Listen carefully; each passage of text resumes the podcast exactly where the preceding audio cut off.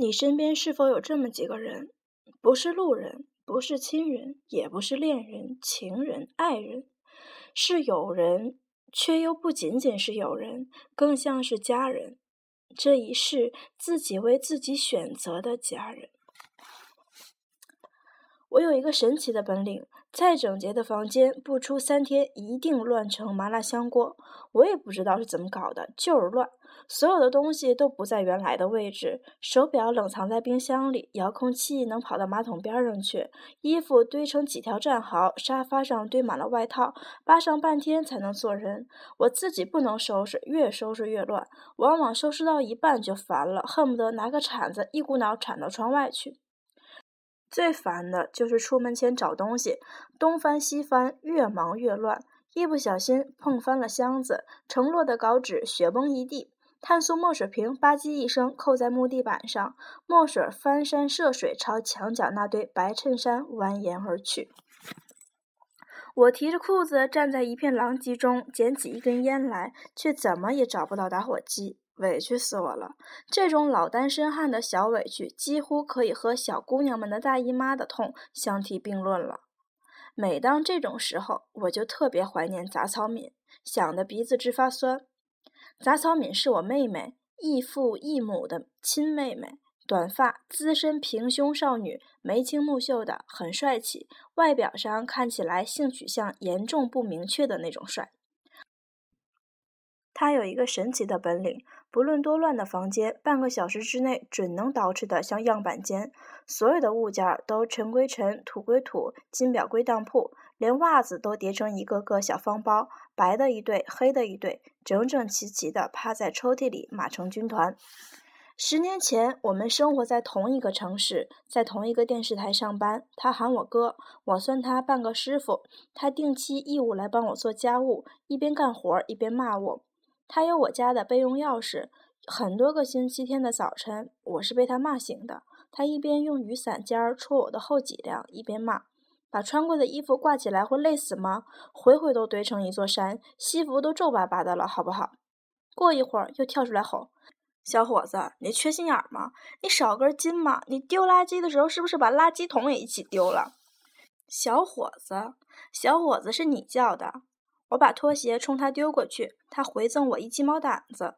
我把他当小孩儿，他嘴上喊我哥，心里估计一直是当我是个老小孩儿。杂草敏是一只南方姑娘，个子小小的，干活时手脚麻利，出手不凡，戴着大口罩，踩着小拖鞋，嗖嗖地跑来跑去，像宫崎骏动画片里的千寻一样。那时候，《千与千寻》还没上市，市面上大热的是《流星花园》，大 S 扮演的杉菜感动了整整一代八零后无知少女。杉菜在剧中说：“杉菜是一种杂草，是生命力极强的杂草。”杂草敏看到后颇为感动，跑来和我商量：“哥，人家叫山菜，我起个名叫荠菜怎么样？荠菜也算是一种杂草。”我说：“不好不好，这个名字听起来有点像馄饨馅儿一样，一点都不洋气，不如叫马齿苋，消炎利尿，还能治糖尿病。”他认真考虑了一下，后来改了 QQ 签名，自称杂草敏，一叫就是十年。第一次见到杂草敏时，他还不到二十岁。那时候我主持一档叫《阳光快车道》的节目，里面有个板块叫“阳光女孩”，她是其中某一期的嘉宾。那时候她中师毕业，在南方一个省委幼儿园当老师，本来应该按部就班混上十几年，混成省委后勤机关部门的小领导什么的。怪就怪我的一句话，断送了他的大好前程。我那时候年轻，嘴欠。台上采访时不按台本出牌，我说：“职业是职业，事业是事业，没必要把职业升迁和事业混为一谈，也没必要把一份工作当唯一的轴心，别把工作和生活硬搞成对立面。兼顾温饱没有错，可一辈子被一份工作拴死，那也太无趣了。”巴拉巴拉巴拉。我随口胡咧咧，他却醍醐灌顶，风驰电掣般的回去料理了后事，拎着一个超大号的旅行箱跑回山东。他说他梦想的事业并非在幼儿园里从妙龄少女熬成绝经大妈，而是要当一名电视主播。他说万分感谢你一语点醒梦中人哈，你帮人帮到底吧。我说我操，你是不是以为当个主持人就像在庄稼里拔个萝卜那么简单？赶紧给我回幼儿园看孩子去。他说回不去了，已经辞职了。见过孩子气的，没见过这么孩子气的。我信因果报应，自己造的孽当然要自己扛。于是喊来了几个同行朋友，手把手教了他一个星期，然后安排他参加台里的招聘。谋事在人，成事在天，反正咱仁至义尽就行了。他自己考不考得上，看他自己的造化。没想到居然考上了，名次还挺靠前。杂草敏一开始在少儿组实习，窝在机房里剪片子。后来当少儿节目主持人，尖着嗓子哄孩子玩儿。他本身就是个孩子，又是幼师出身，嗲声嗲气的，哄起孩子来很有耐心。他毕竟是新人，有时候主持节目老 NG，连续七八条都过不了。导演不耐烦，告状告到我这里来，于是我老骂他。一骂他，他就嬉皮笑脸的眯着眼睛，用方言说：“哥，不是有你罩着我吗？罩什么罩？哥什么哥？”她南方姑娘，哥常被她喊成锅，听起来人火大。我沉着脸，压低声音说：“你别他妈跟我撒娇，连 A 罩杯都不到的人是没有资格撒娇的。再这么 NG 下去，哪来的给我滚哪去！”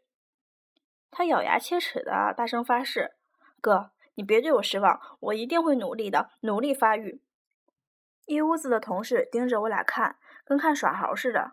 我左手掐着他的脖梗子。右手捂住他的嘴，把他从我的办公室推了出去。后来他上进了不少，经常拿着新录的节目带子跑来让我指点，还事儿事儿的捧着个小本子做记录。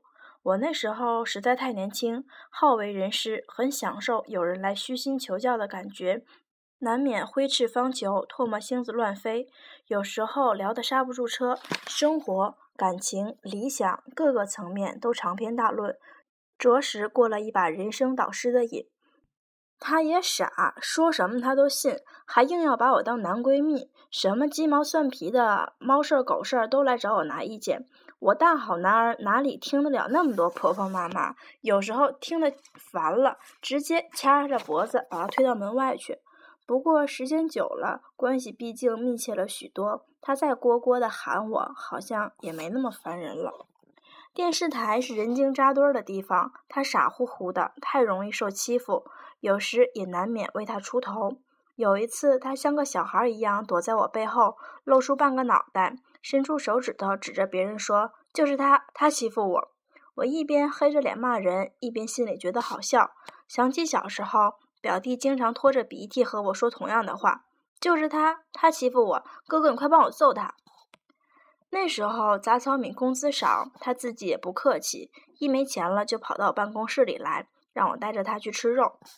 我看他一个小姑娘家家的，背井离乡来跳火坑，难免生出点恻隐之心。于是每逢撸串啃羊蝎子的时候，都会带上他。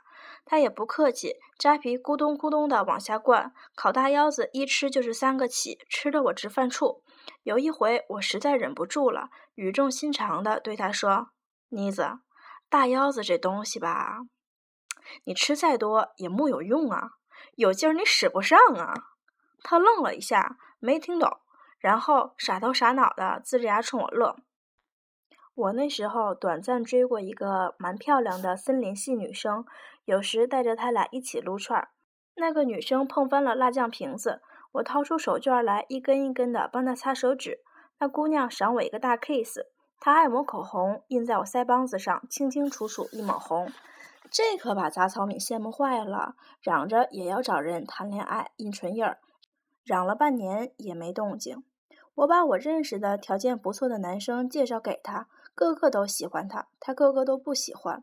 有一回他来帮我收拾家务的时候，我问他到底喜欢什么样的男生，他歪着头不说话，一边叠衣服一边不耐烦地说：“不要你管。”我说：“哎呦，好心当成驴肝肺呀！这是。”我伸出手去拍他脑袋，往左一拍，他的头就顺势歪向左边；往右一拍，他的头就顺势歪向右边。那些年，我在拉萨开酒吧，每回一录完节目就从南京往西藏跑。我有我的规矩，只要是回拉萨，那就只带单程的路费。从济南飞到成都或丽江，然后或徒步或搭车，一路卖唱或卖画往前走。苦是苦了点儿，但蛮有意思的。反反正在这个世界挣来的银子，少爷懒得拿去那个世界去花，少点儿就少点儿。出行的时间短则半个月，长则三个月。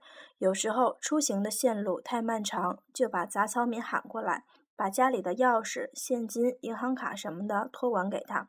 山东的孩子大多有个习惯，参加工作以后，不论挣钱多少，每个月都会定期给父母打点钱，表表孝心。他知道我所有的银行卡密码，除了汇钱，他还负责帮我交水电物业费，还帮我充话费。一并交给了他，还有我的狗儿子大白菜，他自称白菜的姑姑，白菜超级爱跟他，跟着我只有狗粮，跟着姑姑有肉吃，有珍珠奶茶喝，还能定期洗澡。白菜是苏格兰牧羊犬，小男生狗，双鱼座，性格至贱无敌，天天舔着脸跟他挤在一张床上，搂着睡觉觉，天天屌丝的逆袭。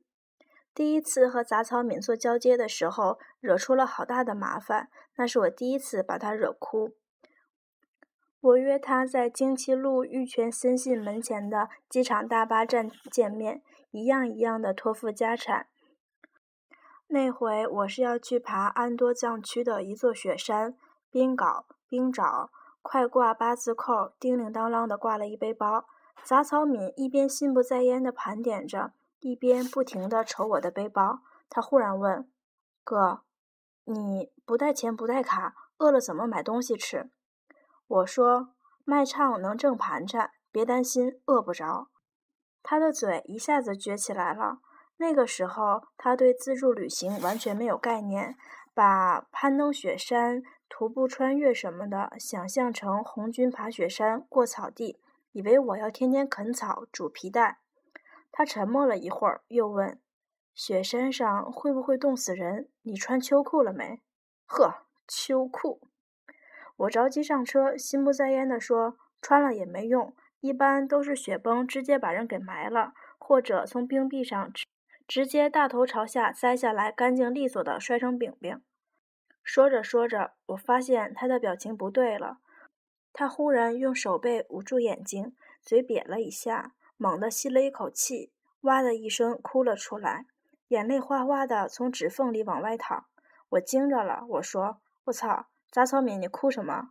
他囔着鼻子说：“哥，你别死。”我又好气又好笑，逗他说：“我要是死了，你替我给白菜养老送终。”他哭得直咳嗽，一边咳嗽一边喊：“我不！”我哄他，伸出手去敲他的头。越敲他哭得越厉害，还气得直跺脚，搞得和生离死别似的。他那个时候已经是二十岁的大姑娘了，可哭起来完全是个孩子。后来生离死别的次数多了，他慢慢的习以为常，哭倒是不哭了，但添了另外一个熊毛病，经常冲着我坐的大巴车摇手道别，笑着冲我喊：“哥，别死啊，要活着回来哈。”司机和乘客都抿着嘴笑，我缩着脖子，使劲把自己往大巴车的车缝里塞。他奶奶的，搞得我好像是个横店抗日志士，要拎着菜刀去暗杀关东军司令似的。哎，哪个男人年轻时没鲁莽过？那时候几乎没什么惜命的意识，什么山都敢爬，什么路都敢趟。夜路走多了，难免撞鬼。后来到底还是出了几次事。断过两回肋骨，残过几根手指，但好歹命贱，藏地的赞神和念神懒得收我。左手拇指残在滇藏线上，当时遇到山上滚石头，急跑找掩体时一脚踩空，咕噜噜滚下山崖，幸亏小鸡鸡卡在石头缝里，才没滚进金沙江。浑身摔得淤青，但人无大碍，就是左手被石头豁开几寸长的口子，手筋被豁断了。我打着绷带回济南，下了飞机直接跑去千佛山医院挂号。大夫是我的观众，格外照顾我。他仔细检查了半天后问我：“大兵，你平时开车吗？”我说：“您几个意思？”他很悲悯地看着我说：“有车的话就卖了吧，你以后开不成车了。”他刷刷的写病历，歪着头说：“快下班了，你给家里人打个电话，来办一下住院手续，明天会诊，最迟后天开刀。”自己做出来的自己扛，怎么能让爹妈操心？我犹豫了一下，拨了杂草敏的电话。这孩子抱着一床棉被，穿着睡衣，踏着拖鞋冲到医院，一见面就骂人，当着医生的面杵我的脑袋，又抱着棉被跑前跑后的办各种手续。我讪讪地问：“恩公，医院又不是没被子，你抱床棉被来干嘛？”他懒得搭理我，一眼接一眼地白我。到了住院部的骨科病房后，他把我摁在床上，强硬无比的下命令：“你给我好好的睡觉休息。”医院的被子本来就不薄，他却非要把那大床被子硬加在上面，然后各种的掖被角，掖完被角，双手抱包，一屁股坐在床边，各种运气。隔壁床的病人都吓得不敢讲话，我自知理亏，裹成一个大蚕蛹。热出一身白毛汗来，也不敢乱动。他就这么干坐了半个晚上，半夜的时候歪在我脚边，轻轻地打起了呼噜。他在睡梦中小声嘟囔：“哥，别死。”我坐起来，偷偷叼了根烟，静静地看着他。清凉的来苏水的味道。这个小朋友在我的脚边打着呼噜，毛茸茸的睡衣，白色的扣子，小草的图案，一株一株的小草。会诊的时候，他又狠狠地哭了一鼻子。医生给出的治疗方案有两套：A 方案是在拇指和手腕上各切开一个口子，把已经缩到上臂的手筋和拇指上残留的筋蹬到一起，在体内用进口药物缝合固定；B 方案是把筋蹬到一起后，用金属丝穿过手指，在体外固定，据说还要上个螺丝。治疗效果相同，B 方案遭点罪，但比 A 方案省差不多一半的钱。我想了想说：“那就 B 方案好了。”没办法，钱不够。那一年有个兄弟借钱应急，我平常没什么大的开销，江湖救急本是应当，就把流动资金全借给了他。现在连工资卡的余额算在内，账户上只剩两三万块钱。刚好够 B 方案的开支，B 方案就 B 方案，老爷们家家的皮糙肉厚，遭点小罪而已，没什么大不了的。大夫说：“确定 B 方案了是吧？”我说：“嗯呐。”杂草敏忽然插话：“A，借钱的事儿他不是不清楚，银行卡什么的都在他那里保管，他不会不知道账户的余额。”我说：“B。”他大声说：“A。”我说：“一边去，你别闹。”他立马急了，眼泪汪汪的冲我喊：“你才别闹！治钱的病能省吗？”他一哭就爱拿手背捂眼睛，当着一屋子医生护士的面，呜呜的哭了起来。我觉得太尴尬了，摔门要走。医生拦住我打圆场：“好了好了，你妹妹这是心疼你呢。”当着一屋子外人的面，我又脸红又尴尬，想去劝他别哭，又抹不下来这脸，又气他，又气自己。到底还是摔门走了。一整个下午，杂草敏都没露面。到了晚上，我饿得要命，跑到护士值班房蹭漂亮小护士的桃酥吃。正吃得高兴呢，杂草敏端着保温饭盒回来了。他的眼睛是肿的，貌似也是哭胖了。他把保温盒的盖子掀开，怯生生地请到我面前说：“哥哥，你别生气了，我给你下了面条。”一碗西红柿鸡蛋面，冒着热气，西红柿切得碎碎的，蛋花也碎碎的。我蹲在走廊里，稀里呼噜吃面条，真的好吃，又香又烫，烫得我眼泪噼里啪啦的往碗里掉。那一天起，只要吃面，我只吃西红柿鸡蛋面，再没有吃到过那么好吃的西红柿鸡蛋面。我吃完了面，认真的舔碗。杂草敏蹲在我旁边，小声说：“哥。”我以后不凶你，你也别凶我了，好不好？我说，嗯嗯，谁在凶你，谁是狗。我腾出一只手来，敲敲他的头，然后使劲把他的头发揉乱。他乖乖的伸着脑袋让我揉，眯着眼睛笑。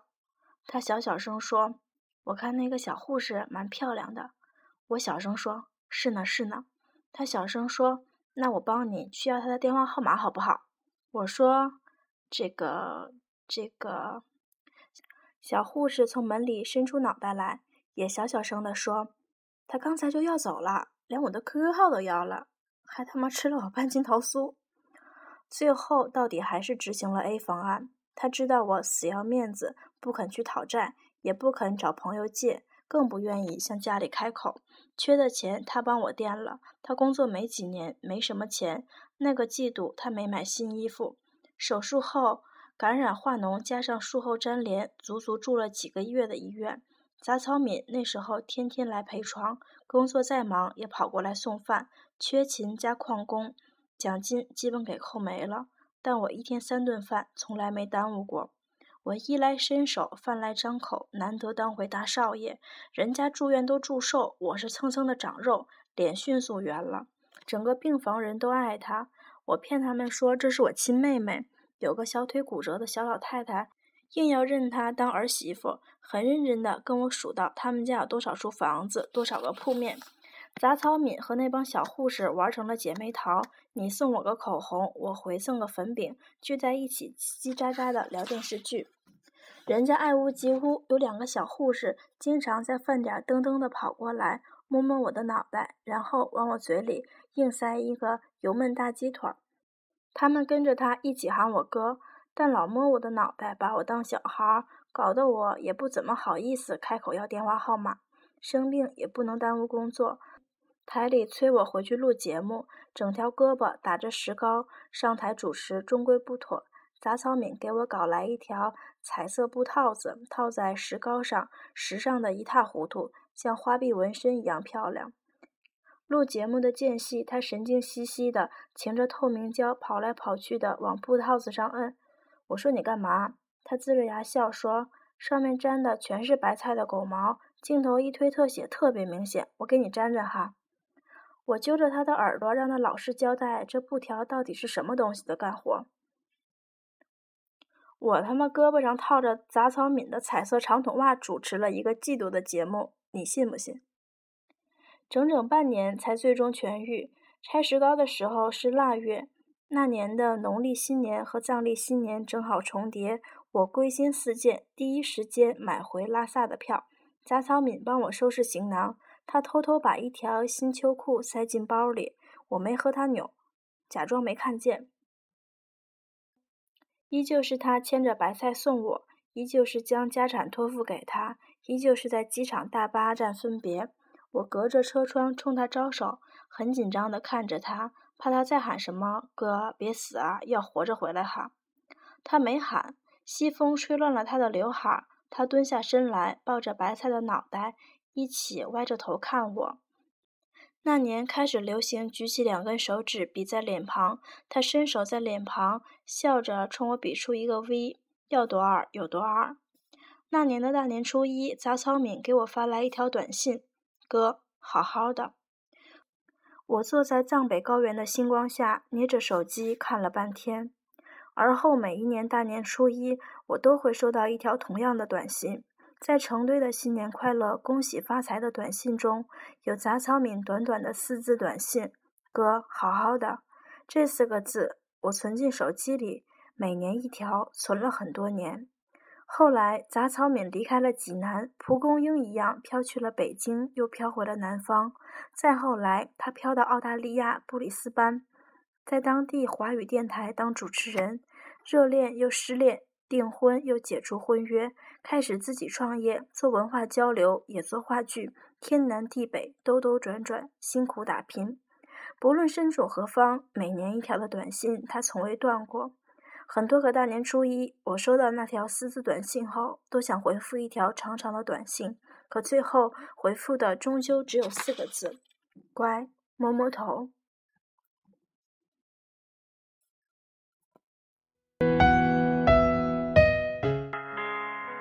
咪咪，我不知道该说些什么。